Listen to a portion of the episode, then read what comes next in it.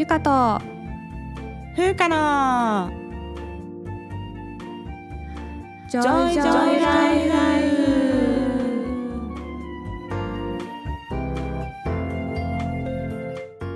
この番組ではゆかとふうか2人の女医が日々の暮らしや仕事にまつわる小話などざっくばらんな日常トークをお届けします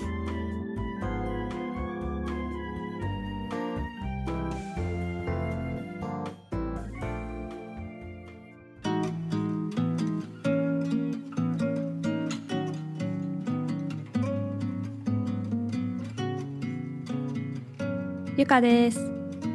ふうかです。始まりました。ゆかとふうかのジョイジョイライフ。今回エピソード72でございますね。はい、えー、最近のうん私の出来事をちょっとお話ししようと思うんですけど、いいじゃないですか。あのー最近ねうん。安住アナウンサーのうん。ラジオ番組があるんですけど、おー。それにハマってしまいまして、本当に？安住さんねいい声だよね。そう、うん。いい声だよね、うんうん。あの TBS ラジオでやってる日曜日の朝10時からやってる、うんうん。安住紳一郎の日曜天国っていう番組なんですけど、うんうんもうね10年以上やってるらしいえー。長寿番組なんだけど、めっちゃそうロングランやな。ね、全然私知らなくて。うんうんうん。でもなんか最近ある日突然こう YouTube 見てたらさ、うんうんうん。おすすめに上がってきて聞き始めたらめっちゃ面白いと思ってね、そうなんだ。そう。もへー。う一日中聞いてんの。安住さんを？すごいなんか近い人になった気分でずっと聞いてる。なるほどね。ずっと声をね、うん、そうそうそう。聞いてると。そうね。ちょっと英語の勉強しなきゃいけないのにさそればっかり最近聞いてるんですけど、うんうんであの安住さんって北海道出身じゃないですか、うんうんそうやね、うん、そう。まあ帯広白洋高校出身で。詳しい。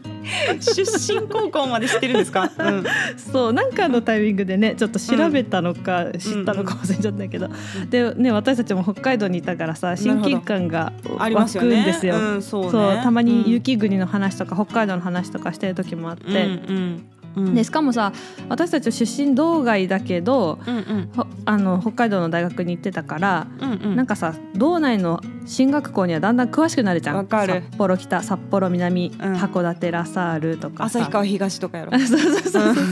そうそうそう、うん。とかあれあとどこあったっけ？あうん。釧路古陵とか。うん。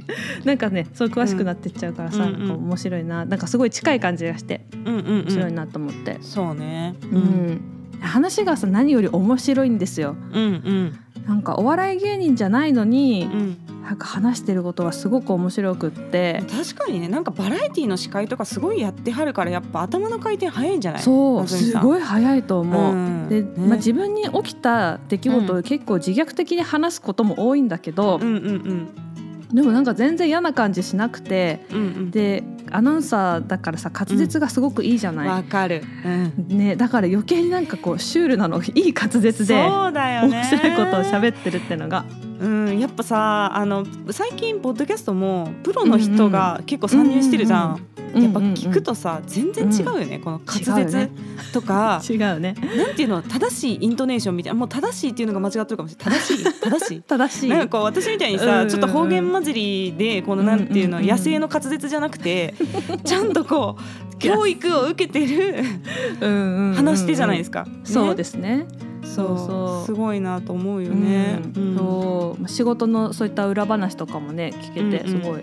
いい感じですよ。うんうんうんでこのアシスタントの中澤由美子アナウンサーさんがいる、うんいらっしゃるんですけどその方もずっと変わらずいるんだけど、うんその方の相槌がまたいいんですよ。あーなるほどね。うんうんうんなんかすごい上品お上品なんですよ基本的にはね。うんうんうんなんだけど笑い声が豪快でなんかこうあみたいな感じで。笑うの。うんうんそうでその笑い声が壺に入った時の笑い声が特にうんすごい印象的で、そこにつられて一緒に笑っちゃうみたいなあれなんじゃない？発声がいいからやっぱりすごい出るんじゃない？声が。多分ね。ね笑った時喉開いてさ。そうそうだろうね。いやーやっぱねすごいね。プロはすごい。すごいでさっき言ったけど YouTube 見てた時におすすめに上がってきたんですよ、でもういっぱい上がってるわけハマってしらそうなんだ。調べたら安住紳一郎で調べるといっぱい上がってくるんだけど、まあ多分大体違法だと思うんだよね何音声を拝借して載せちゃってるってこと。そうそうそうそうなるほどね。聞きながら面白いんだけどやっぱちょっと心の片隅で、あこれちょっと違法アップロードなんだけどなと思いながら聞いてう申し訳ないと思いつつ、うんでもつい先日ですね公式チャンネルができたんですよ。すごいじゃない。うんうんうんうんなのでこれでもうそこを気にせず心置きなくこれからは最新の聞けるんです。ただまあ過去のやつはさやっぱね、うん。YouTube 上に上がってるので、うん。ちょっうんとやっぱ気になっちゃうわけですよ。この違法うんってなるほどね。だけど。ちょっと聞かせてくださいと思って。まあ公式はでもだんだん上げてってくれんじゃない？ね、そうそうそう。過去のどんなどん上げてってくれたらいいんだけどね、人を引きつける魅力がうんあるから、そうだね。うん話し方とかもね聞いててうんうん見習いたいなって別に私素人ですけどなんか なんかこうね学習できるっていうかこう取り入れられるところはね、そうそうそうそうやっていこうみたいなね。そうそうそう、そういうふうに思いながら最近は聞いています。うんなるほどなるほど。はい安住さんのやつちょっと聞いてみよう。うんね、皆さんも聞いてみてください。日曜天国。うん、はい、ありがとうございます。そんなわけでゆかさん、今日のテーマに行きましょうか。はい今日のテーマは？今日のテーマは好きな YouTube チャンネルを語る第2弾。第2弾。はい、というわけでうん、前回ね2021年5月に YouTube チャンネル、このねおすすめのものをはい、語るっていうのをねやってそれも引き続き楽しんでいるんですがうん、新たにねおすすめしたいチャンネルっていうのがねいくつかあるので 今日はちょっとお互い紹介していこうと思います。はい、まずねあのうん。前回私が紹介した、あの魚をさばいて料理するチャンネルの気まぐれクックさん、うんうんうん、最近も私ずっと見てるんですけど、うんなんとうん。1億円のスタジオを建てはったんですよ。すごい、すごいよね。なんかねあのボロい家とかボロいとか言ったらちょっとあの 失礼だけど前はなんか木造住宅の一角みたいなところでうんなんか調理をしてはったんですけど、うんうん、すごい最新式のスタジオを、もうスタジオだけだよ。っていうのを建ててすごい、キッチンスタジオでねうん、すっごい収納とかいっぱいあって、うんうん。地下室とかまで作ってなんか夢の空間みたいになってんの。それをねしかも YouTube の再生回数だけで建てたっていうすごいでしょ？のトップ YouTuber すごいなと思って、ね。でその気まぐれクックの金子さんっていう方が、あのこの YouTube 頑張ったらこうやって成功できるっていう夢もあるんだよとかいうふうにね、うん。そのスタジオ披露の動画で語っておられてねは私もちょっと弱小 YouTuber ながら 頑張りたいと思います。ねそうですね。チャンネル登録者が今30人ほどでございます。あでもすごいじゃん。もう30人もいるって。もう30すごい人よ。気まぐれクッカーの300万人とかそうほらでも長さがね 違いますからあやってるそうそう。そうそう時間が。ですね。皆さんあのぜひチャンネル登録お願いします。お。願いします。そんな宣伝から入りましたが私が今回ねちょっと紹介したいのはまずね、うんうん。動物系チャンネルでございます。さすが動物博士。動物がすごく好きなんですけど うんうん。最近もうねめっちゃ見てるのがまずね、うん。ナミブ砂漠のライブカメラっていうのがあるんですよ。へえナミブ砂漠ってあるじゃないですか。ナミビアっていうアフリカの国にあるんですけど、うんそこの砂漠になんか泉なのかなあれは常に水がちょっとコポコポ湧いてるようなところがあるんですよ。野生動物の水飲み場みたいなちっちゃい池みたいなのがあって。うんうんそこにライブカメラが設置されててうんうん水を飲みに来る野生動物の様子がリアルタイムに見られるっていうのがあるんです。う。んで、まあ、時差があるんで日本うんの、うん。まあ、大体なんか夕食終わった後とかに YouTube 私見ること多いんですけど、まあ、それぐらいの時間だとナミブ砂漠は大体夕方ぐらいの時間なんですよね。うんであのオリックスってわかります？角が2本ガーって長い牛科の動物なんですけど、うん。そのオリックスがすごく多いんですよ。なんか時間帯によるかもしれないけど、うんうんうん私つけると大抵オリックスが群れてるんですよそこに。うんうん。で水飲んだりしてるんだけど、うんうん。でオリックスもまあ群れで生活してる動物なんですけど、うんうん。結構ねなんか小競り合いしてたりするの。なんか角でガーンとか言ってやってどけよみたいにやったりとかしてて 面白いんですよ。で運がいいとうん。ダチョウとかキリンとか、あと野生の馬ー。シマウマ家族とかね。そういうのがこう水飲みに来るシーンに遭遇したりとかするんです。でその時必ずなんかオリックスがちょっとざわつくんですよ。なんか違うの来たみたいな感じで さーってオリックス引いてきたらなんかゆっさゆっさってキリンが 登場するみたいな。すごい。キリンもなんか34頭群れになってきへてみんなで水飲んだりしてんのでなんか特にさこう見たいテレビとかうんないなっていう時間帯の時、もう家でずっとこのライブ流してる。すごい。えなんかどうやって管理してんだろうね。いやそうでたまに壊れるんだよね。あそうなんだ。かそうそう。でなんかあの今調整中ですみたいなので一日見れない時とかあったりするんだけど、まあ、多分ねガンガン野生動物突進してると思うのそうだよ。そう。暑いだろうしね、あと。そうそうそうそう。なんか、うん日中は36度とかなってる。うん時もあって。そうなんですよ。でもさ日本の家にいながら 砂漠の野生動物がリアルタイムに見れるってすごい時代になったよねね本当に。ね。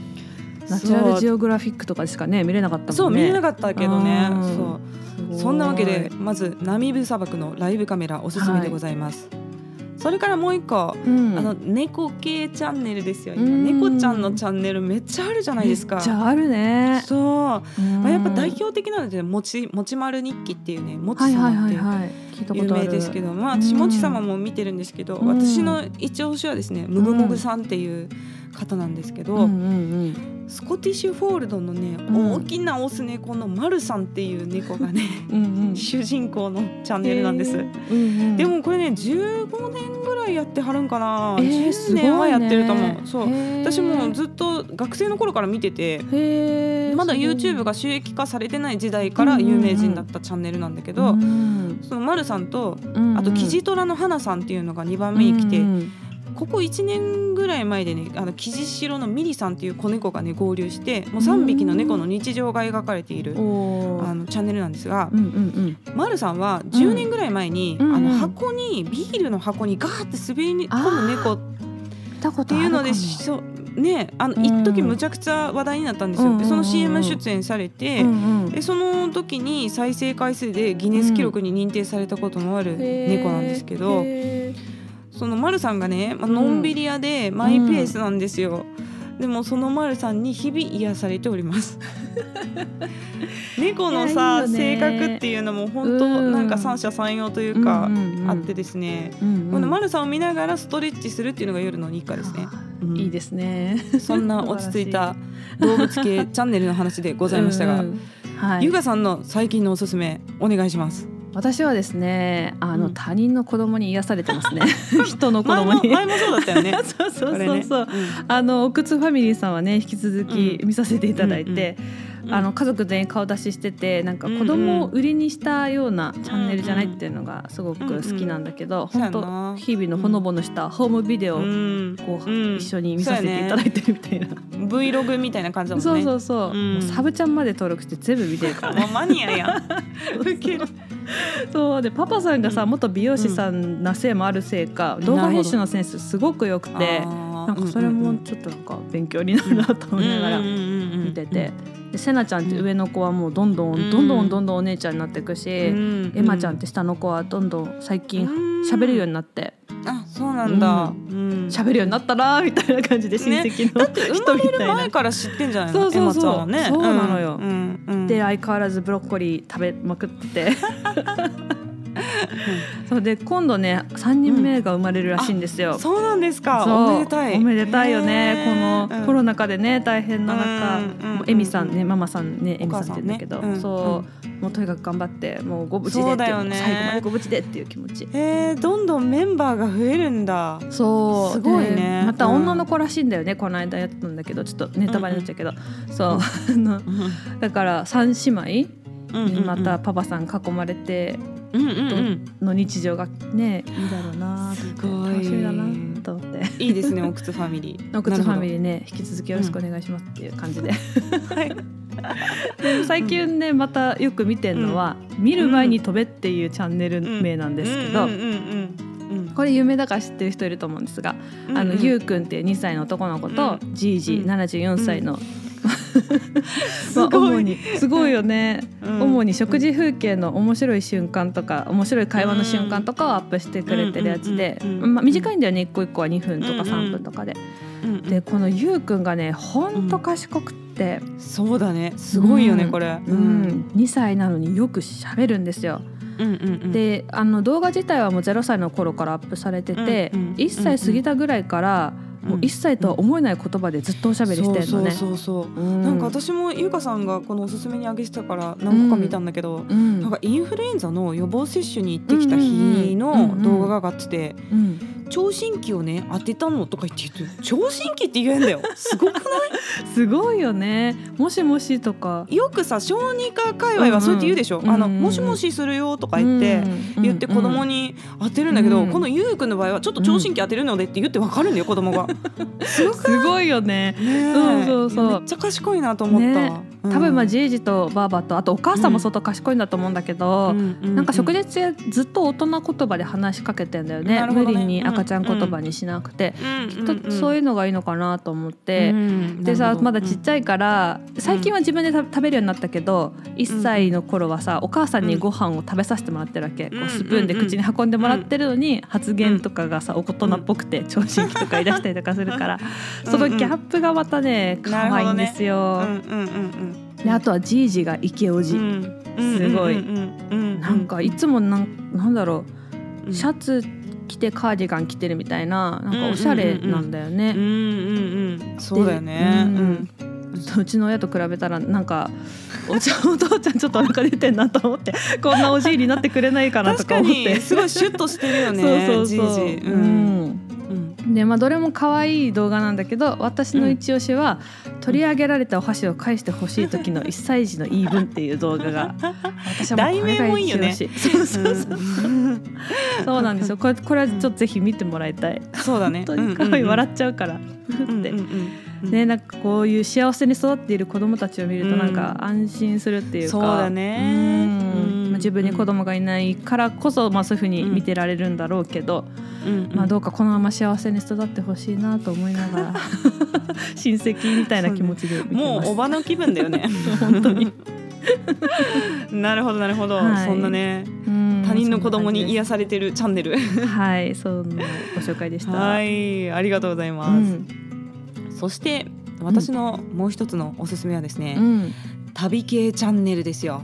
はい、旅行の様子を上げてくれてるチャンネルっていうのがいくつかあって、まあさコロナでなかなか旅行行けないじゃないですか。で YouTube で旅を妄想するのが好きなんだけど、うん、まあねちょっと 2, 2個チャンネル紹介したいと思います。はい、まず一つ目が、うん、イートリップぴょんちゃんっていうこれ女性の方だと思うんですけど多分やってるのは顔出しはされてないんですよこのぴょんぴょんさんっていう人はやってるんで。そうなんだ。とねアナウンスだけ入ってるんだけどこのチャンネルはですね国内のラグジュアリーな温泉旅館を紹介するチャンネルなんですよ。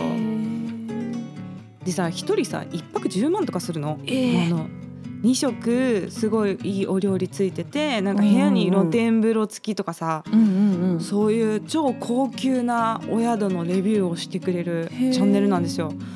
でも高すぎるんで自分ではもう行かないんですけど、その10万とかの宿は、でもさちょっと中どうなってるか見てみたいとかさ、でよく関西に住んでると結構その京都のこういう10万超えのすごい宿ができましたみたいなニュースだけ入ってくるわけよ。へえそうなんだでも正直大阪から京都って日帰りで余裕で行けるからわざわざ10万円もかけて京都に泊まるわけないじゃん。ね、そうだね。ねそでも中はどうなってるのか見てみたいっていうのをね、そういうこうなんか欲を満たしてくれるというかそういう興味を満たしてくれるチャンネルなんです。でその女性のぴょんさんっていう方が、うん、なんとスマホ1台で動画を全部制作して。その投稿編集も投稿も全部スマホだけでやってるっていう。すごいね。すごいの。でもすごい動画綺麗で、うんうんうん、でその音もねあの、ぴょんさんのこうアナウンスが入るんだけど、うんうん、言葉遣いがねすごいね、上品なんですよ。あのお食事をいただきましたみたいなそういう感じなの。へそう。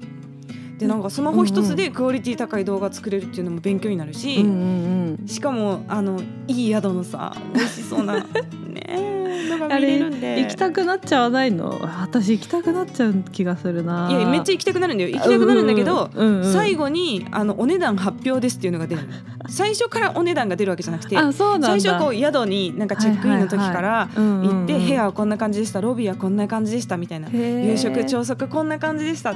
気になるお値段発表に行きますって言って321 1人12万ですって言ってもう行くかみたいな。えー、行きたいなと思ってて最後いやもう現実を突きつけられるみたいな高いみたいな。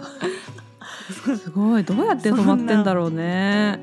まあそうもともとあのお金持ちなのか、ね、あとは結構ね再生回数もねあるので何万人とかいうあの登録者もいるのでそれでね止まってるのかもしれないです。いいや旅系の人さだって YouTube で収益上げれたら経費で旅行できるってことそうだね。めっちゃいいよね。そうだね。確かに。めっちゃいいと思いながらぜひぴょんちゃん見てみてください。見てみます。はいそしてもう一つ紹介するのは、うん。EXIT ジャックっていうチャンネルな,、うん。んですけど、ここれはまたね、あのちょっとぴょんさんの対局を行く感じなんですよ。ほこの方はあの基本海外に行ってはるんですけうど、うんうん。まあ、安い宿に泊まってバックパッカーみたいな感じで、うんうん。で海外の危険な場所とかスラム街とかちょっと普通は観光では行ってはいけないですよって言われてるようなところにこう潜入して、うんうん。なんかそこの現状とかを紹介してる人なんですよね。へえで万平さんっていうお兄ちゃんがやってるんだけど、うんうんもうねめっちゃ大阪の調子いい面白いお兄ちゃんって感じなの。もう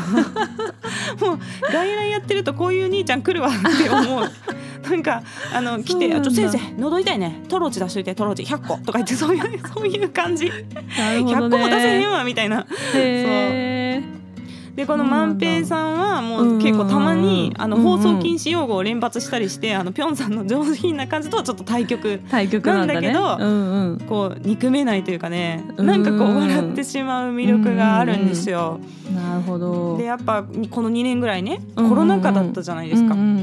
で特にやっぱ海外に行く旅系 YouTuber さんってめっちゃ大変で、うんうんうんでまああの仕事っていう感じでもう海外行ってはるんだけど、うんうん。やっぱりその通れると思ってた国境国境がこうコロナの関係で急に封鎖されたりとか、はいはいはいあとそのアメリカとかさそのビザうんの種類で行き来できたりできなかったりっていうのがあるらしいの。うんうんなるほどねでそういう情報がねなんか事前に調べても公開されてない場合もあるし、うん。うんその国境の人に伝わってないって場合もあるんだって。政府はこうしますって言ってても、はいはい。国境の人がそれを周知されてなくて分かってなかったみたいな場合あるね。そうあるらしくてうん。でその言葉も通じひんやん。でうん。そういう中でこういろんなトラブルをこう乗り越えていく様子がすごいたくましくて。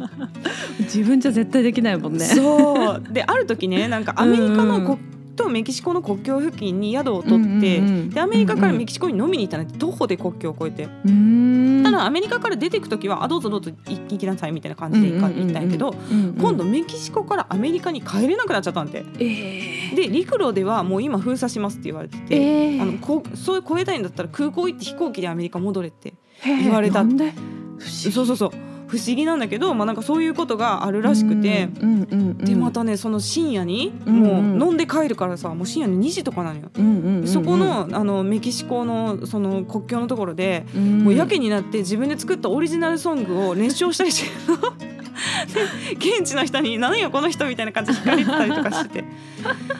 あのねメンタルを見習いたいなと思ってうん。この万平さんもすごい面白いんで。ぜひ見てみてください。そんな、はい旅系チャンネルの紹介でございました、はい。そして次ゆうかさんの番行きましょうか。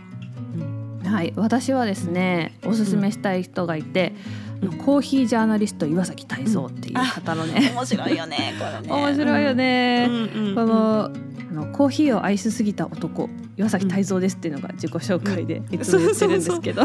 ねうん。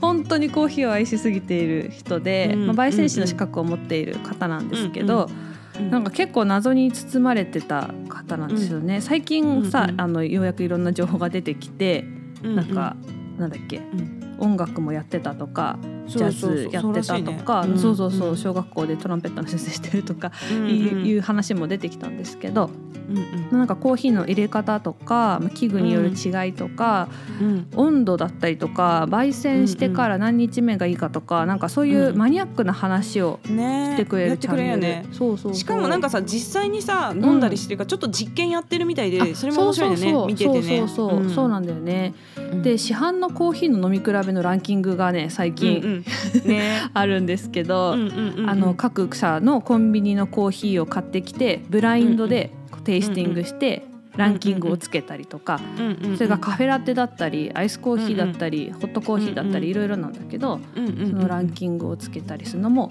面白い。ね。ですよねでやっぱさランキングつけるとどうしても1位から6位までとかなっちゃうんだけど、そうんうん。で決してねあの下の方も美味しくないとは言わないんだよね。あディスったりはしないそう絶対ディスったりしない。なんかコンセプトがまあうんうん。今回のコンセプトに合っているかどうかみたいな話し方をするわけですよ。でもう本当コンビニの100円コーヒーもうん。うんあのすなんだっけスペシャルティーコーヒーも全部、うん全部等しく愛してるみたいな感じの人。なんかリスペクトがすごいよね。そうそうそう。コーヒーそのものに対してのリそうそう。スペクトがすごいみたいな。そうなんですよ。なんかスタッフの人がさ順位付けとかする時もあるじゃん、そうそうそうなの。ね。うん。だから全員その場にいるそのコーヒーに詳しくない人たちもうんうん。こう順位付けをしたりとかして、うんうんそれもそれでねまた個性があって。そうそう。参考になったりするそうよねそうそう、結構ね。好き嫌い、まあ美味しい美味しくないじゃなくて結局好き嫌いみたいな話にもなってくるし、うん。そういうのもあって、なんかね嫌な気持ちに全然ならない。あいいね。そういうの大事よね。うん。まあコーヒー愛が伝わってきてねうんうんいい。なんか私もコーヒー勉強しようっていう気持ちになります。うんはい。はい、で同じくねあの何かを愛しすぎてる人シリーズでい,、きますと「アップル信者1億人喪失計画」っていうね、うんうんうん。チャンネルがあるんですけど。うんうん。これはまあアップル愛の強すぎる あのミー文字のおじさんがアップル製品について語っているっていう動画をアップして私もこれるんですけど。あの iPhone を買うときうん。見ました、あの見ました。ゆかさんに教えてもらって。そう、いいでしょでも、うんよかった。面白かったよ、うん。中立的なんですよ、まあ、アップル大好きなんだけど、中立的で、まあ、アンドロイド派の意見とかもあるし、うんうんいろんな意見を紹介してくれるんですよね。でうんうん iPad、MacBook、MacBook Air とか,、うん。うんなんかいろんなうんうん。全部、うん。iPhone だけじゃなくて全部の製品について、うんうん。なんかすごいすごい熱量で語っている。うんうんうん。でそのアップル製品だからって言って手放しで褒めるようなことしないし、うん。あの一回ねアップルのさ製品紹介がライブである時あるじゃないうんうんうんうん。な新新製品発表会か。うんうんうんうんうん。そのライブに参加したことがあるんだけど、うん。なんかさそ他のアップル系 YouTuber の人たちってもうとにかく褒めるみたいな、これすごい。みたいな。っていうかもうそうそう盲目的にね。そうそうそう盲目的な人が多いんだけど、このうん。みもじおじさんはうんうん「いやだからもういいって」みたいな「もう写真は分かったよ」みたいな。これがちょっとツッコミ入れる時もあるんだ。そうそうこれ撮れるのはすごいけどじゃあ素人が撮ったやつ出してみたいな感じで言ってたりとかしてちょっとその毒もね面白かったりして。なるほど。うん。そういうところがまあ信頼を受けるなと思ってダメなことはダメっていうし、なるほどね。でもいいやつはいいっていう感じ、で、うんちょっと行き過ぎて若干気持ち悪い時がある。いやなんかめっちゃさ失礼だけど、うんうん、突如笑い出したりしない？そうそうそう。なんか とか言ってえ今何が面白かったんやって思う時ある 笑い方もちょっと特徴的でね、うん。もうそれが面白いんだけど、うん。うん。なんかね、うん。個性だよね。あそうそううん。個性個性、うん。そのアップル愛を感じて、うん。嫌な気持ちになることはこの人もないです。だからすごいいいですね。いいなと思ってます、で私も一つ語学系をあのおすすめしたいんですけど、あうんうん。の Kevin's English Room は引き続きん。毎回見てます、もうすごいね。あの同僚もねずっと見てるから昨日の KR 見たみたいな感じでこの間の KR でこれ言ってたよねみたいな話するぐらい有名、うんうん。やっぱ英語学習者の中ではもう神チャンネルなんだね。そうですうね、ん。で最近知ったあいうえおフォニックスさんっていうやつがこれもね、うんうん。結構長いことチャンネルやってるんだよね、でもね知ったの最近で、あそうやったよね。そうなの、で発音メインの動画フォニックスっていうのがアルファベットの発音のうん。なんか、なんていうの法則みたいなやつなんだけど、うんあのその発音のうん仕方っていうのが多くて、うんうんうんあとまあ簡単な日本語だけどこれ英語でなんていうの？みたいなことを教えてくれたりする動画でうんうんすごいね実用的で、そうだよ便ね利です。うん。うんうん。私はこれね歌の先生から教えてもらって、ああいうあそうなんだ。そう。でやっぱ歌で洋楽歌う時に、うんうんうん。なんか発音と発声を同時にせなあかんやん。うんうんうんでそれでなんかあの日本語発音にすごいなってしまうところが多いからちょっとこのアニ、アイウェオフォニックスで勉強してみたいななんか L と R の違いとかなんかそういうの、うん、教わりましたね。うん。なんかお母さんとその子供たち2人が喋ってるみたいなうん。感じで、ね、生の英語もわかるし発音もわかるし、いい感じで、はい、素晴らしい。見てます。はい、そんな今日はねずっと YouTube のね おすすめの話をしてまいりましたがはい、最後、うん。メッセージをねいただきましたのでちょっとメッセージ紹介をして終わりたいと思います。うん、ではメッセージ読みますね。